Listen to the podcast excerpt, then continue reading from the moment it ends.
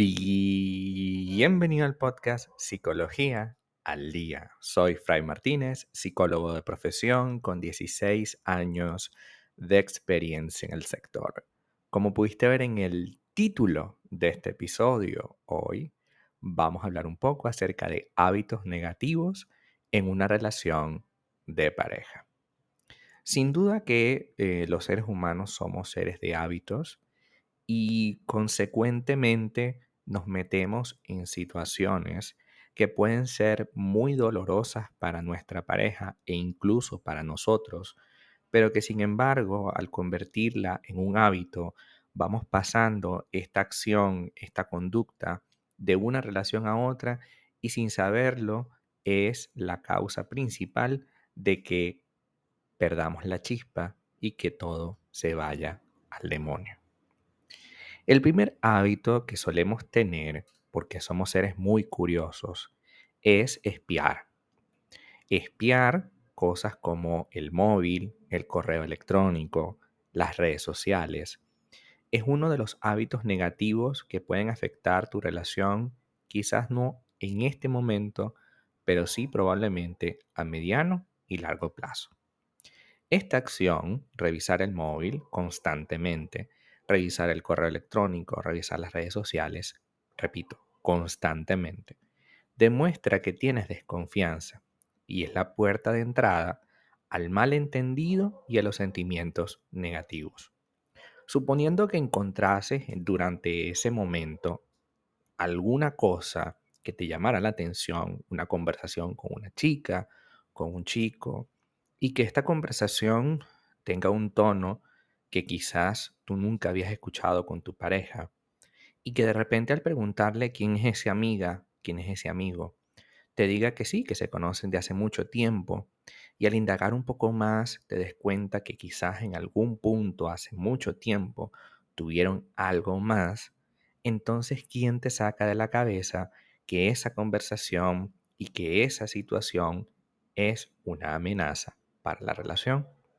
Si bien algunos se justifican con el hecho de el que nada debe, nada teme, y dicen, bueno, es, un comportamiento que, que yo tomo, que no es perjudicial, porque yo puedo y tengo derecho a revisar, sí, vamos a partir del hecho de que tú tienes el derecho de tener acceso a la cuenta y al teléfono de tu pareja.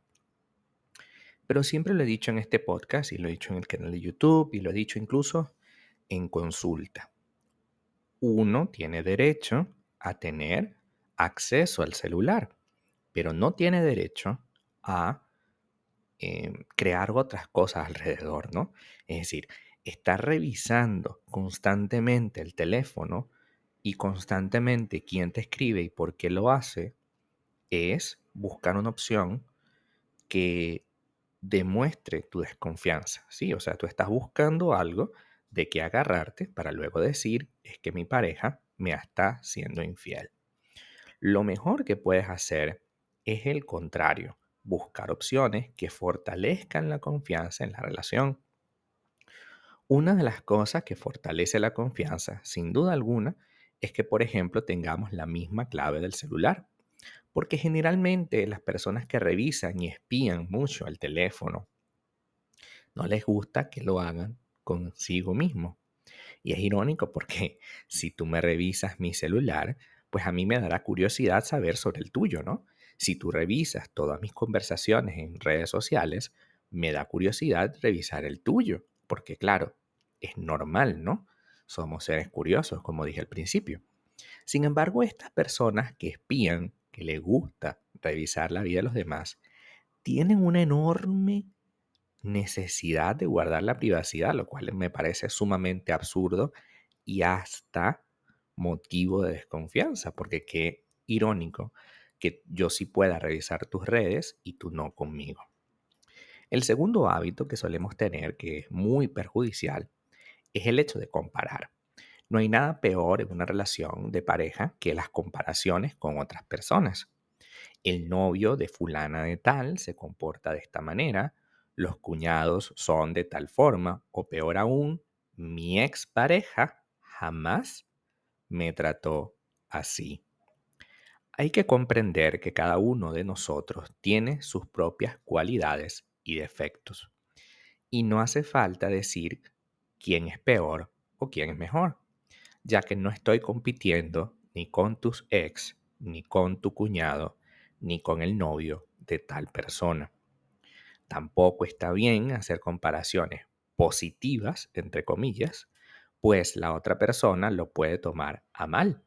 Para manifestar una inconformidad, se tiene que recurrir al diálogo, en donde yo te diga exactamente lo que yo quiero. El tercer hábito es el guardar rencor.